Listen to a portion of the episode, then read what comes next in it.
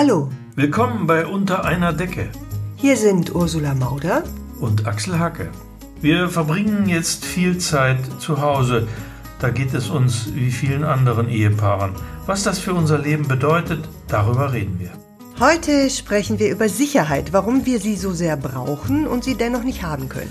Zum ersten Mal haben wir heute einen Gast ähm, in unserem Podcast.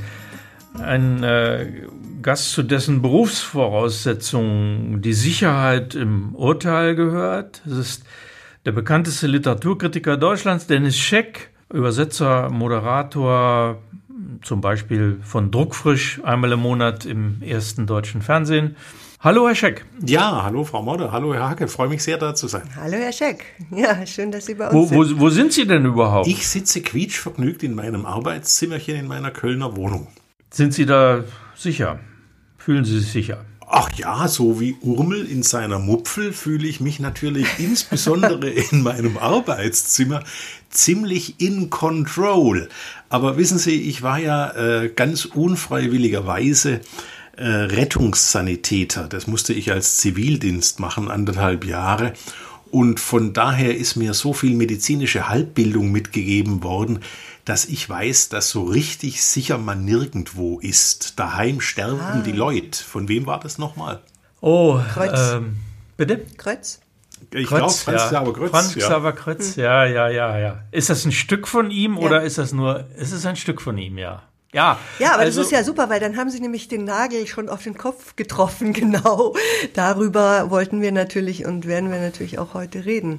Mitten im Leben sind wir vom Tode umfangen. Das war das Reizvolle an meiner Zeit als Rettungssanitäter, weil wenn plötzlich Vati der Schlag trifft, beziehungsweise Mutti der Herzinfarkt ereilt, dann haben die wenigsten Menschen Zeit zum Aufräumen. Das hat mich als junger Mann sehr begeistert, auf diese Weise Einblick in unaufgeräumte deutsche Wohnzimmer und Küchen nehmen zu dürfen. Haben Sie Ihre Kundschaft auch mit so schönen Zitaten verwöhnt, während Sie sie gerettet haben? Na, ich hatte eher als Rettungssanitäter offen gestanden einen ziemlich blöden Spruch auf äh, den Lippen, der lautete, und ist die Rettung noch so nah, es nützt dir nichts, denn ich bin da.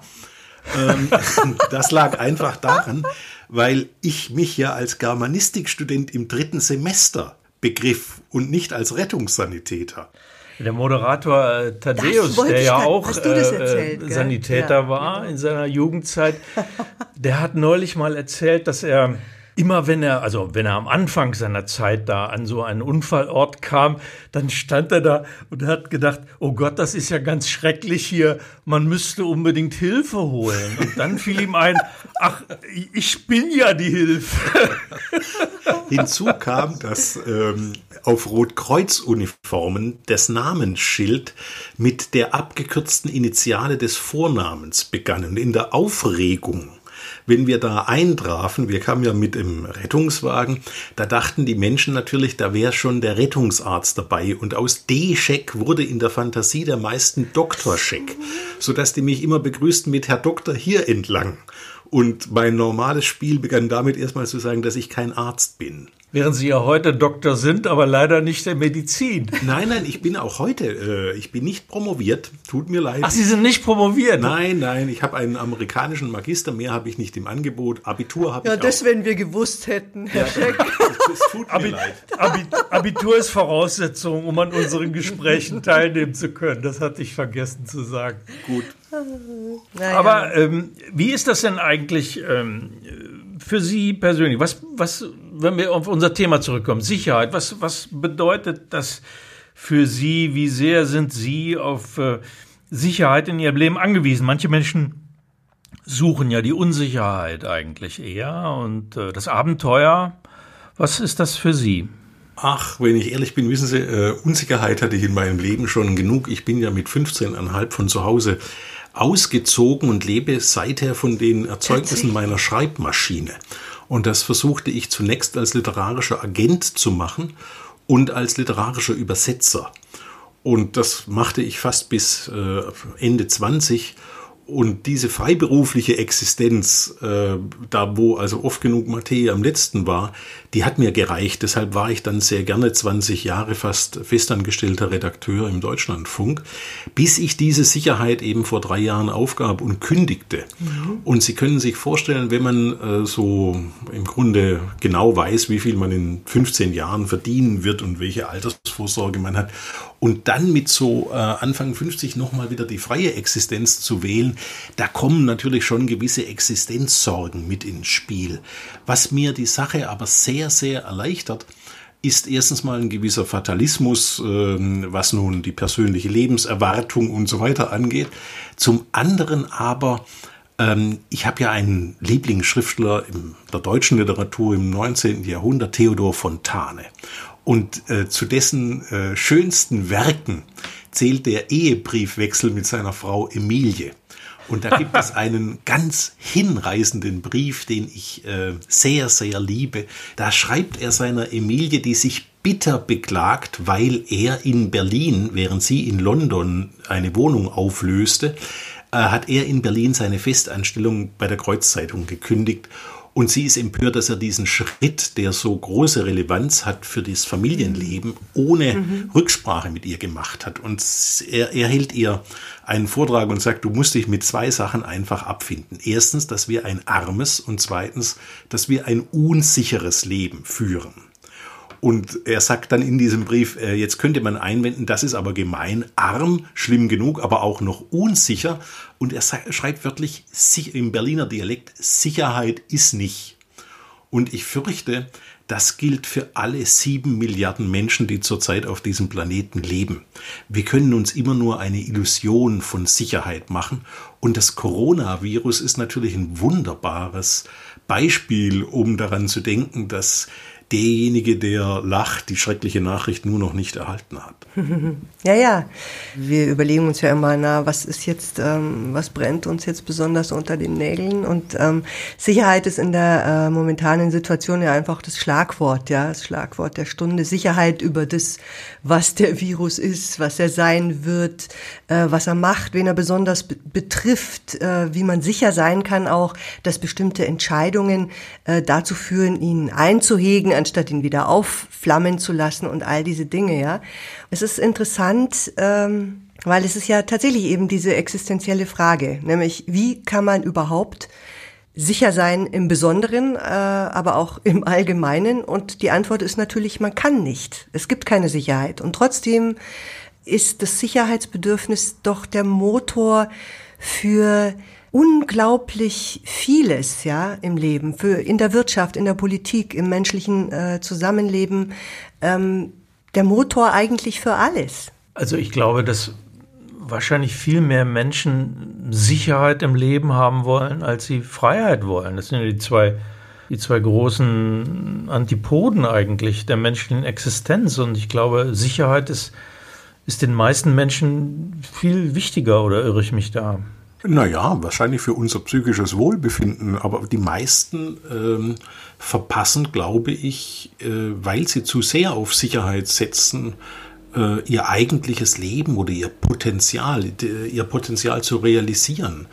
Ähm, ich meine, es, es, gibt ja auch eine, eine Sicherheit von Sklaven diejenigen, die für die ägyptischen Pharaonen die Pyramiden aufrichten wussten, äh, mussten, die hatten sehr viel Sicherheit, jedenfalls Job Security, was das angeht. äh, aber sie hatten eben sehr wenig Freiheit. Und ich mhm. würde schon gerne lieber ein, ein etwas freieres Leben führen. Sicherheit und Freiheit, das finde ich ganz interessant, ja also, dass das jetzt so aufgekommen ist, dass Sie das jetzt auch gleich so aufgenommen haben, weil, weil das stimmt ja tatsächlich. Also ich glaube, es ist eine tiefe menschliche Sehnsucht, sicher eine, die gleich nach oder vielleicht sogar vor der Sehnsucht nach Liebe und Zugehörigkeit kommt, ist diese Sehnsucht nach Sicherheit, weil ich meine, das ist ja unser, unser Zustand, ja. Wir sind hier, wir tappen total im Dunkeln, wir wissen gar nichts, wir wissen nicht, woher wir kommen, wir haben keine Ahnung, wohin wir gehen und vor allem nicht wann. Also wir sind dieser äh, Unsicherheit ausgeliefert. Und ich glaube, das führt tatsächlich dazu, dass für sehr viele Menschen dieses dieses Bedürfnis nach Sicherheit fast zu einer Jagd nach Sicherheiten wird. Und ich finde, das geht, das sieht man ja auch ähm, wo es um Meinungen geht, ja, dass viele Menschen so sehr, sehr schnell oder äh, auf jeden Fall sehr äh, überzeugt sich äh, Meinungen bilden, das ist ja auch so eine Art Sicherheit. Ist so wie wenn du in dieser dunklen Höhle rumtappst und du findest irgendwie einen Stein und ein Stück Holz und äh, du denkst, aha, wenigstens habe ich irgendwas in der Hand. Und daraus daraus bastelst du dir dann einfach dein Weltbild. Und ich glaube, dass für viele Menschen ist das extrem wichtig. Und deswegen ist es für viele Leute auch gar nicht so leicht Entscheidungen oder Meinungen wieder zu äh, verändern. Und das, glaube ich, ist das, womit jetzt im Moment sehr, sehr viele Leute zu kämpfen haben. Ja. Es gibt keine Sicherheit. In keiner Ansage von einem Virologen, in keiner Erkenntnis, in keiner Studie, das kann alles am nächsten Tag wieder anders werden. Ja. Da merkt man einfach, wie tief das geht, wie existenziell das ist, wenn Sicherheiten nicht zu kriegen sind. Ja, wobei, aber ich muss immer an den Lokführer denken, der zu Beginn der Corona-Krise äh, bei einem Unfall in Süddeutschland mit einem Güterzug gegen so ein Brückenteil knallte und dabei das Leben verlor. Und als ich das in der Tagesschau sah, dachte ich, dieser arme Lokführer ist heute Morgen auch aufgestanden und hatte Angst, sich mit Corona anzustecken. Wir glauben ja, dass sozusagen, wenn wir Corona besiegt haben, wir den Tod besiegt haben. Das ist aber ein Irrtum. Wir glauben, dass wenn wir eine Sicherheit haben, dann sind wir schon irgendwie äh, sicherer. Aber das stimmt nicht, weil das ganze Leben ist eine Ansammlung von Sicher Unsicherheiten. Ja? ja, und leider wissen wir auch, wie es für uns alle ausgeht. Das Interessante an unserer historischen Position im Moment für mich ist ja, dass am Horizont zum ersten Mal eine plausible Möglichkeit aufscheint, dass für einige wenige von uns, nämlich die Milliardäre des Silicon Valleys, eventuell der Tod in 50 oder 100 Jahren vielleicht, vielleicht tatsächlich abzuschaffen wäre. Aber sicherlich nicht für sieben Milliarden Menschen. Es gibt Leute, die glauben das, dass, äh, dass sie das, den Tod überwinden können. Wie heißt denn der, der dem Trump so nahe steht? Der Peter Thiel heißt der, glaube ich. Ja, das ist ne? sogar ein Deutscher, nicht? Der Abstammung nach, nicht? Ja, wie Trump irgendwie auch letztlich. Ja, ist verrückt, aber also ich bin ja äh, in, insofern noch ganz froh, in einer Zeit zu leben, wo der Tod der große Demokrat ist, ja, ähm, der Equalizer, ja. Wir alle müssen sterben. Es würde mich schon verdammt hart ankommen, wenn ich hier in Deutschland säße und dachte, hm, wir alle müssen sterben, außer Herr Bezos oder Herr, Herr Tele oder sowas, ja. Ich glaube gar nicht, dass mir das was ausmachen würde. Was würde dir nichts ausmachen? Ob Herr Bezos äh, äh, nun nicht sterben muss oder doch sterben muss, äh, spielt ja für mein eigenes Leben eigentlich wenig Rolle, wenn ich nicht den Zugriff auch auf diese Möglichkeit habe, ja.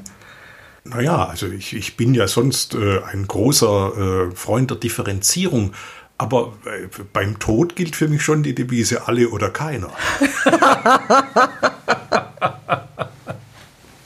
ja, Ist eigentlich, äh, sind die Bücher, die Sie umgeben, äh, ist das was, was Ihnen Sicherheit, Ihnen persönlich Sicherheit vermittelt? Ist Literatur, hat Literatur etwas damit zu tun, dass sie Menschen Sicherheit geben könnte oder, oder ist sie eher dazu da, sie zu verunsichern?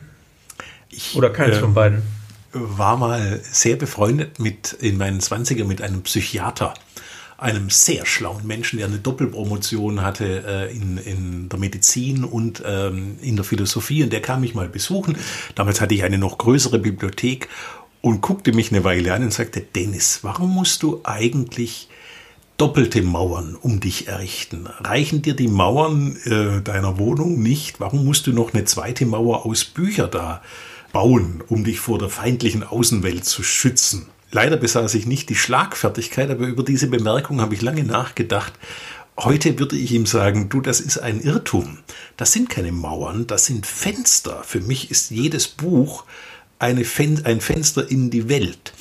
Also was mir Sicherheit heute, ich spreche als 55-Jähriger, gibt, ist das Wissen, dass äh, auch wenn, wenn man mir die Bücher wegnehmen würde, dass ich so viel literarische Erfahrung angesammelt habe, dass ich die Geschichten, die Erzählungen, die Art der Weltsicht und der verändernden Weltsicht, das war übrigens Stups, mein Hund, der sich hier zu Wort gemeldet hat, ähm, der sich verändernden Weltsicht, dass ich das behalten würde. Es gibt eine Art von literarischem Leben.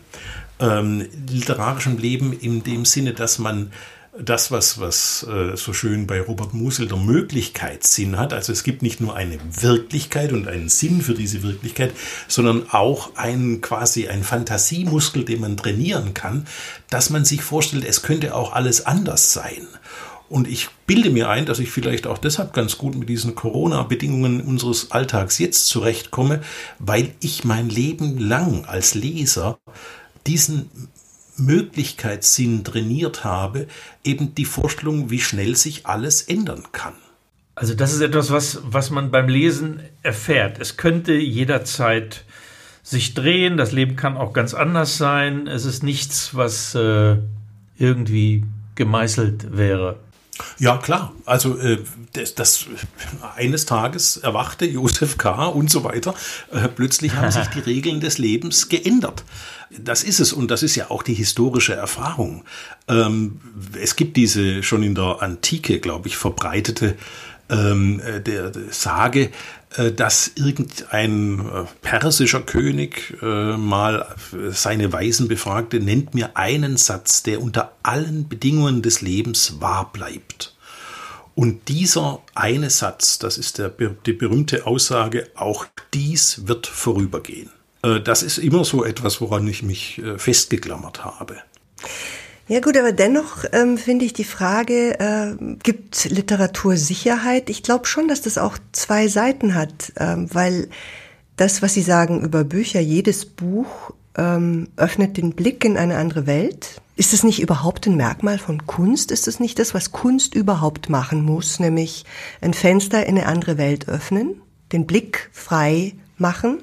Und dass es eben auch eine Art von Literatur gibt oder Literatur, die in der es mehr darum geht, Sicherheiten zu bestätigen, womit wir wieder bei unserem Thema wären, weil ich nämlich schon glaube, dass äh, manche Literatur auch deshalb große Literatur ist, weil sie genau das kann, weil sie eine Erzählung sozusagen wiederholen kann, die äh, in einer Weise zur Identifikation einlädt, die wiederum zur Sicherheit beiträgt, zur eigenen inneren Sicherheit.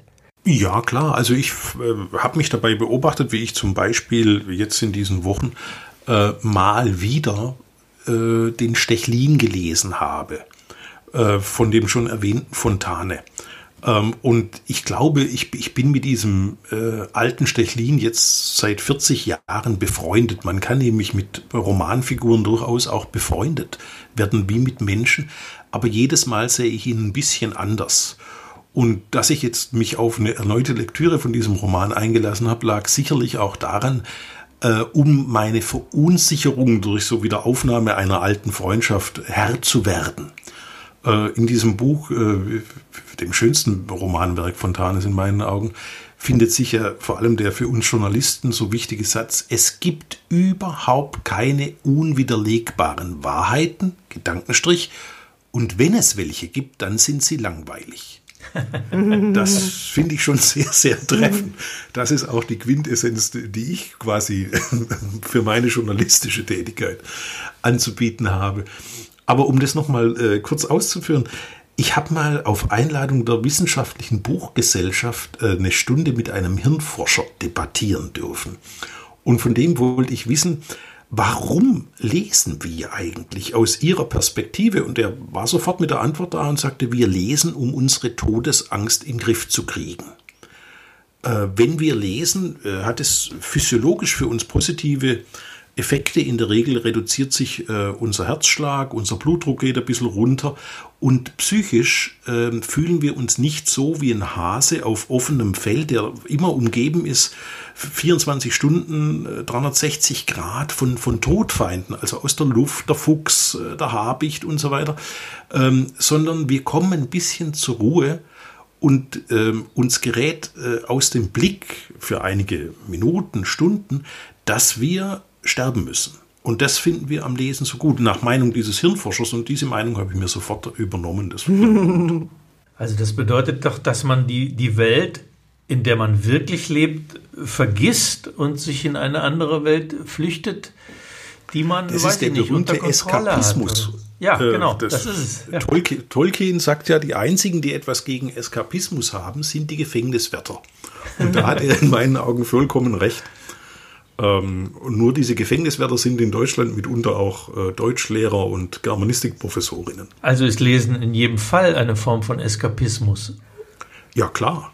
Ähm, deshalb haben ja auch alle Diktatoren im Grunde etwas gegen Literatur.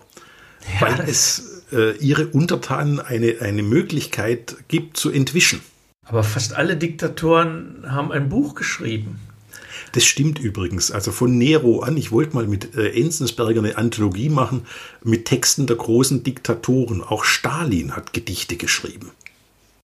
Also gibt es nicht ein, ein Buch eines Germanistikprofessors, äh, das ungefähr so geht, dass, äh, dass alle Diktatoren äh, eigentlich Schriftsteller sind, äh, die die ein Buch geschrieben haben, das, äh, wo sie sozusagen die Menschen zwingen können, das müssen sie lesen.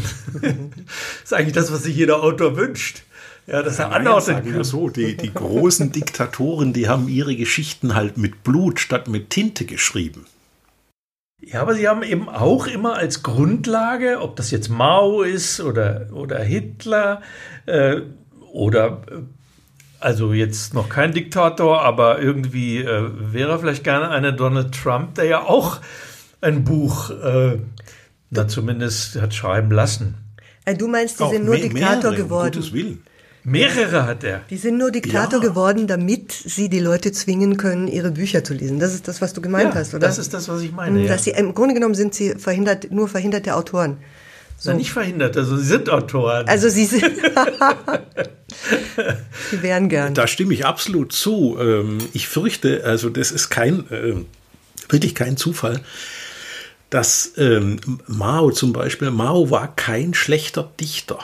Insofern sind, wenn man diese Lebensläufe studiert, es, es wohnt äh, jedem künstlerischen Anspruch ein gewisser Totalitarismus inne. Ja. Ja, ja. Äh, und mhm. wohl dem, der den auf dem Blatt Papier oder auf dem Tonbogen und so weiter umsetzt, auf den Tonleitern umsetzen kann und dafür nicht in die Wirklichkeit gehen muss. Aber diesem Totalitarismus stehen Sie ja nun beruflich ähm, sozusagen entgegen, oder? Nö, wieso? Teilweise Sie, fördere ich den ja sogar. Stimmt auch wieder, ja. Aber Sie sind ja jemand, der, äh, wenn, wir, wenn wir von Sicherheit sprechen, sind Sie sich in Ihrem Urteil, dass Sie fällen über ein Buch immer sicher? Nein, äh, ich glaube, das, das ist wie beim Kochen. Äh, in dem Moment, wo man sich allzu sicher wäre, dass etwas hundertprozentig gelingt, da ist die Möglichkeit oder die Wahrscheinlichkeit des Versagens besonders groß sondern das ist die Unsicherheit, die meinen Beruf, äh, glaube ich, interessant macht, ähm, dass ich äh, mir permanent vor Augen halten muss, oder ist es anders? Oder siehst du da etwas nicht? Oder ist das, was dich da an diesem Text so stört, ist das nicht vielleicht eigentlich seine Qualität? Ähm, das sind Fragestellungen, denen ich mich permanent aussetze und man muss sich dann auch hinterfragen. Allerdings kommt dann je nach Form, und ich bewege mich ja viel im Fernsehen, wo äh, gar nicht die Zeit ist, um sehr differenziert und ausgeklügelt zu, zu argumentieren, kommt dann eben irgendwann mal der Moment, wo man sagen muss, Moment, also jetzt müssen wir mal äh, Schrödingers äh, Kiste öffnen und wirklich nachgucken, ob, äh, ob die Katze lebt oder nicht, ja.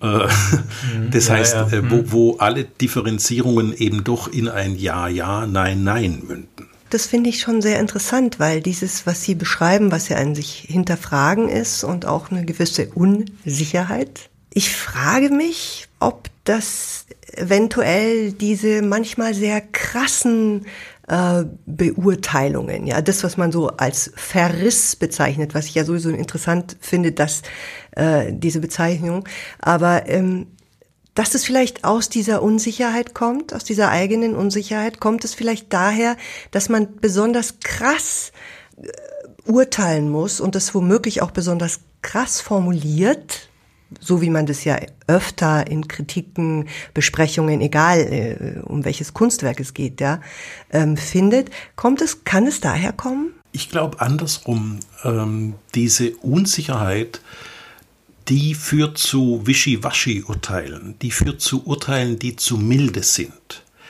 Der echte Verriss, mhm. der Text, aus dem das Gift, der Hass tropft, der ist in der Regel gut durchargumentiert. Also wenn ich dann drei Spalten lese und am Ende weder begriffen habe, worum es in diesem Aha. Buch geht, mhm. noch welche Gedanken oder Gefühle im Rezensenten, Rezensentin ausgelöst wurden, ähm, das ist das Problem. Und wissen Sie, 99 Bücher, die uns auf den Schreibtisch kommen, sind schlecht. Ähm, aber 99 Prozent der Kritiken, die ich äh, bekam als Redakteur über 20 Jahren, waren positiv. Aber gehen Sie manchmal, gehen Sie manchmal äh, schlafen mit dem Gefühl, oh Scheiße, da bin ich jetzt, das hätte ich nie machen sollen oder da, da habe ich falsch, da lag ich falsch oder ereilt Sie das Gefühl noch nach vier Wochen manchmal oder? Ja, natürlich. Also es gibt schon äh, Sachen, wo man äh, ähm, denkt, das kann doch nicht sein, dass die ganze Welt irrt und nur du glaubst, es richtig zu wissen. Ähm, dieses Grubel muss man sich auch erhalten. Aber am Ende des Tages, wissen Sie, ist es ganz einfach. Man muss auf äh, diese äh, Stimmen äh, die, die auf seine Gedanken und auch auf seine Gefühle auch hören und man muss auch den Mut haben. Wir alle leben als Kritiker von dem Mut des Märchen, des kleinen Mädchens in dem Andersen Märchens, das sagt, aber der Kaiser ist nackt. Und wenn Sie das Gefühl haben, dass die Romane von Peter Handke nicht so viel taugen, dann müssen Sie auch den Mut besitzen, das mal zu sagen. Wir, wir lesen traditionell immer, wenn man bei, nach acht Folgen schon von Tradition sprechen kann, Herr Scheck, äh, dann gibt es in jeder Folge einen Text, ähm, den, ich, den ich lese. Und ich weiß nicht, ob, ja, ich Ihnen das jetzt so zumuten äh, kann. Nee, ähm, gern, gern. In, in, dem, in, in dem Fall ist das jetzt ich lass eine. mir ja gern was vorlesen. ja, aber nicht einschlafen, bitte. In dem Fall ist es eine Kolumne äh, aus meinen vielen, ja mittlerweile mehr als tausend Kolumnen, in der es wirklich um, äh, um, um Sicherheit ähm, und das Abenteuer irgendwie geht.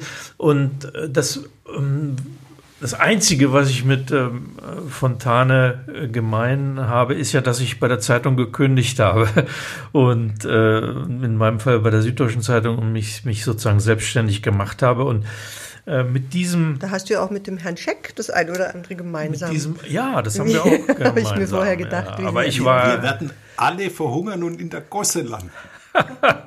aber im Unterschied zu Ihnen war ich nicht Zivildienstleister, sondern Soldat.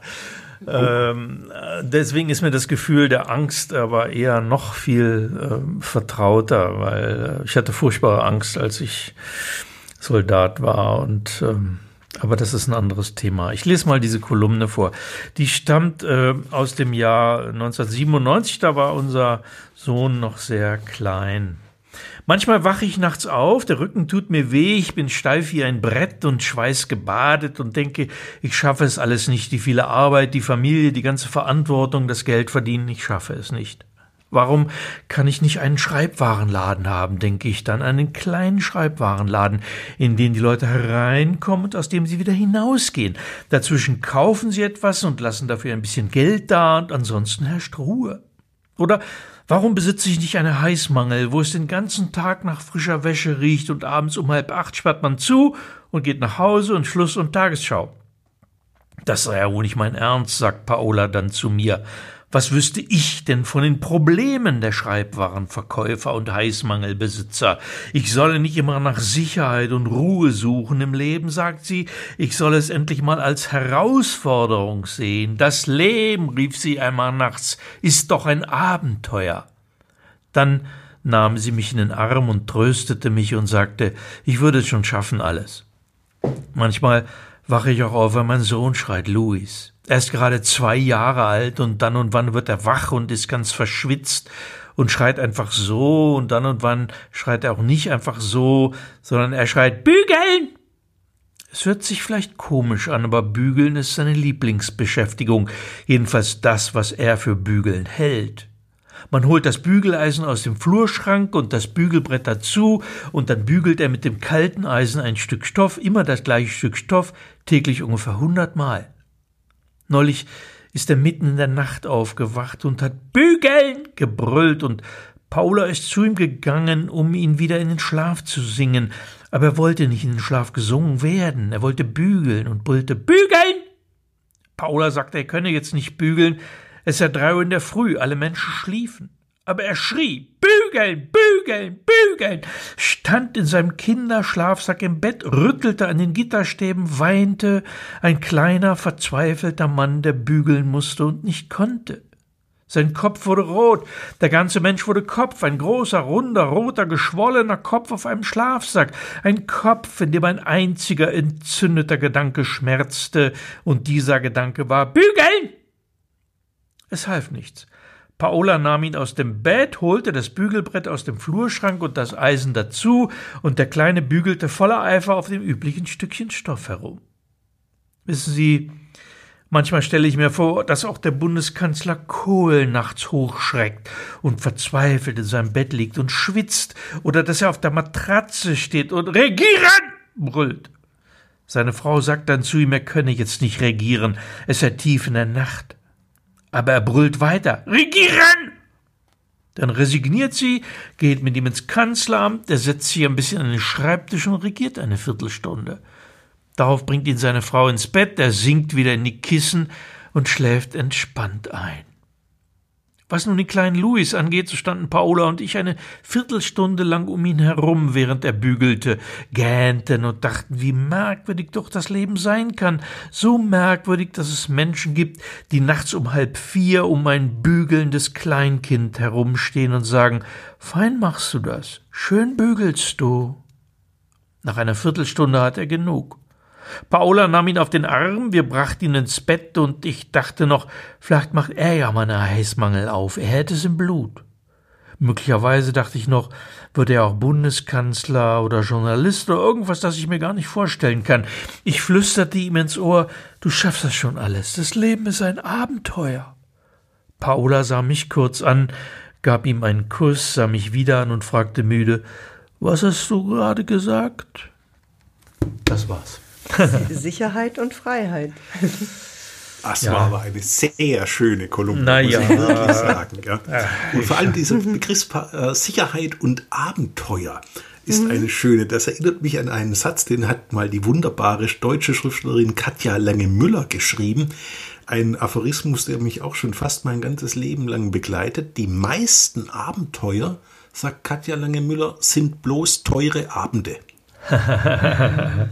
Dann ich habe ja ein interessantes ähm, äh, Zitat von Ihnen gelesen, da wollte ich eigentlich noch mal ganz kurz. Ähm, und zwar haben Sie gesagt, Sie verstehen nicht, warum Männer ein Problem mit Fiktionalität haben. Da ging es darum, dass, äh, dass Sie beobachtet haben, dass in den ersten Klassen äh, Männer überhaupt keine Romane mehr lesen. Wenn man, wenn man im Zug reist ähm, durch Deutschland und man geht von der zweiten in die erste Klasse, dann verschwinden zwei Dinge. Frauen und Bücher.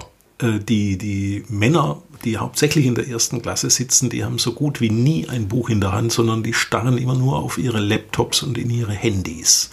Hauptsächlich die Laptops. Jetzt kann man das damit erklären, dass die sich damit die erste Klasse verdienen müssen, dass sie eben irgendwelche blöde Excel-Tabellen ausfüllen. Aber ähm, es ist tatsächlich, also warum Männer nicht äh, lesen und insbesondere wenn sie lesen, dann auch meistens nur Sachbücher, das hat mir männliche Gesellschaft immer suspekt gemacht. Ich bin auch ungern in Räumen, wo ausschließlich Männer sich aufhalten. Ja, auch, auch überhaupt selten. Och. Nur in meinem Büro. wo du dich ja, alleine aufhältst. Äh, es gibt ja noch äh, so Residuen, seien es die Rotarier so. oder äh, das Militär beispielsweise. Na gut, das hat sich jetzt ja geöffnet. Aber in der Regel mit dem Verschwinden der Frau verschwindet auch die Intelligenz. Ach, das schön haben gesagt. Sie wirklich schön gesagt. Ja. Aber ich habe über diese Fragestellung nämlich nachgedacht, wie ich dieses Zitat von Ihnen gelesen habe. Und ich glaube, und da glaube ich, äh, schließt sich jetzt auch der Kreis, dass ähm, sich eben Männer mit Fakten die Welt erschließen sozusagen, dass sie sich, das sind die, die, die Steine und die Hölzchen in der dunklen Höhle. Äh, Fakten versprechen Sicherheit. Ja, Sicherheit in der Welt, die Sicherheit der eigenen Position, der eigenen Überzeugungen, der eigenen Meinungen. Äh, das sind alles Dinge, die, äh, an denen man sich gut festhalten kann, ja. Und ich finde, hm. ja, glauben Sie nicht? Und was sagen Sie dann zum Vatikan? Naja, der Vatikan allen voran. Äh, wie, man kann doch nirgendswo und nirgend, auf keine Art sicherer sein, als wenn man sich als Stellvertreter Gottes empfindet? Naja, aber das ist schon eine ziemliche Fantasieleistung. Also auf den Trick muss man kommen. ja, aber das ist doch, es gibt ja keine größere Fantasieleistung als die Religion als das, was man tun muss, äh, um an, daran zu glauben, dass es eine Gerechtigkeit für alle gibt, an irgendeinen, der das auch noch lenkt für jeden Einzelnen. Also wenn das keine Fantasieleistung ist? Ganz genau, das haben wir uns ausgedacht, um uns über diese über dieses hässliche Faktum, Faktum des Sterbens hinwegzutrösten. Das ja. geht nur mit Fantasie. Das geht nur mit ja. außerordentlich viel Fantasie. Jetzt wollen wir aber, dass Stubbs äh, was zu essen bekommt. Wir hören zum genau. Schluss immer ja. noch ein bisschen Musik, aber wir verabschieden uns vorher schon mal, denke ich, oder? Das denke ich auch. Damit der Stubbs sein, sein Futter bekommt. Vielen, vielen Dank, Herr Scheck. Ähm, es, es, war eine große Freude, es hat viel Spaß gemacht und äh, ich hoffe, das Ergebnis. Dankeschön. Ja. Und hoffentlich bis bald und dann wieder persönlich. Ja, bitte. Ja Am Bahnhof ja. oder wo auch immer. Sie wären mir willkommen. Ja. Danke viel. Vielen Dank, Alles Herr Scheck. Tschüss. Ciao, ciao, ciao. So, jetzt machen wir die Musik noch. Ja, genau. Slow Down hören wir jetzt. Den Natürlich. Song habe ich vor einiger Zeit mal aufgenommen und da eine, eine Zeile heißt Listening for answers in the wind can't find a rock to plant my feet. ja, der Zustand der allgemeinen Unsicherheit. Manchmal hilft's innehalten, kurz mal nachdenken, nachfühlen, slow down.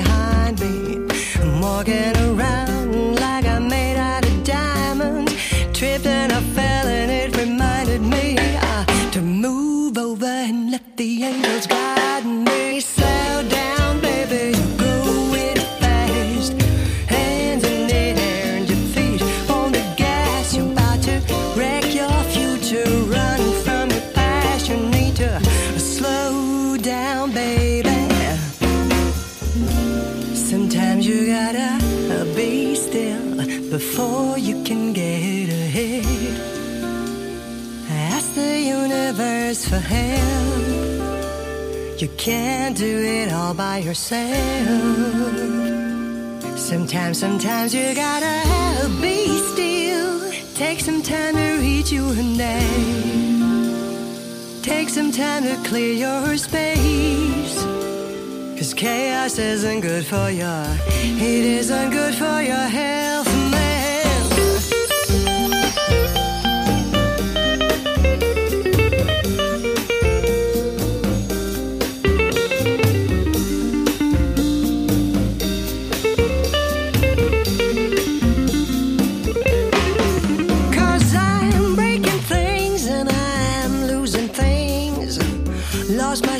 found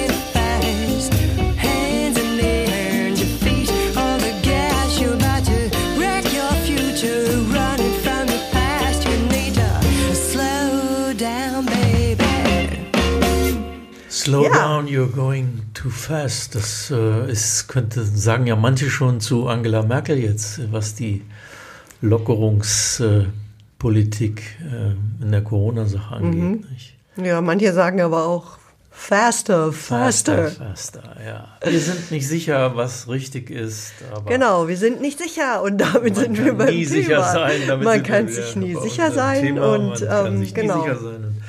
Äh, Ja, damit verabschieden haben wir das wir jetzt, haben wir das jetzt genügend ähm, evaluiert, Nein, dieses haben wir Thema? nicht, aber naja, wir haben wir jedenfalls, Nie, äh, wir haben ein bisschen drüber geredet. wir haben Das unser Bestes oft schon. getan. Genau. Bis zum okay, nächsten Mal. bis zum nächsten Ciao. Mal. Ciao. Das war's für heute mit Unter einer Decke. Dem Podcast von Axel Hacke. und Ursula Mauder. Dieser Podcast wurde produziert von der Looping Group. Wenn Sie uns gern zugehört haben und vielleicht auch das nächste Mal dabei sein wollen, dann abonnieren Sie uns einfach. Weitere Informationen erhalten Sie auf den Websites axelhacke.de oder ursulamauder.de oder looping.group. Danke und bis zum nächsten Mal. Okay, Nee, das musst du jetzt einmal anders sagen. Du redst ja wie ein Nachrichtensprecher. wie soll ich denn sonst sagen? Na, einfach natürlich. Das ist so voll unnatürlich. Wer macht das erste? Du? Nee, ich, ne? Mir wurscht. Okay, dann soll ich meinen Satz noch einmal? Jetzt sagst du deinen Satz nur mal. Wir. Oh Gott. Oh. Beim Desinfektionsspray. letzten Geräusch. Ja, psch. Das Genau, reicht. das reicht. Okay. Das reichen, das reichen. Let's go.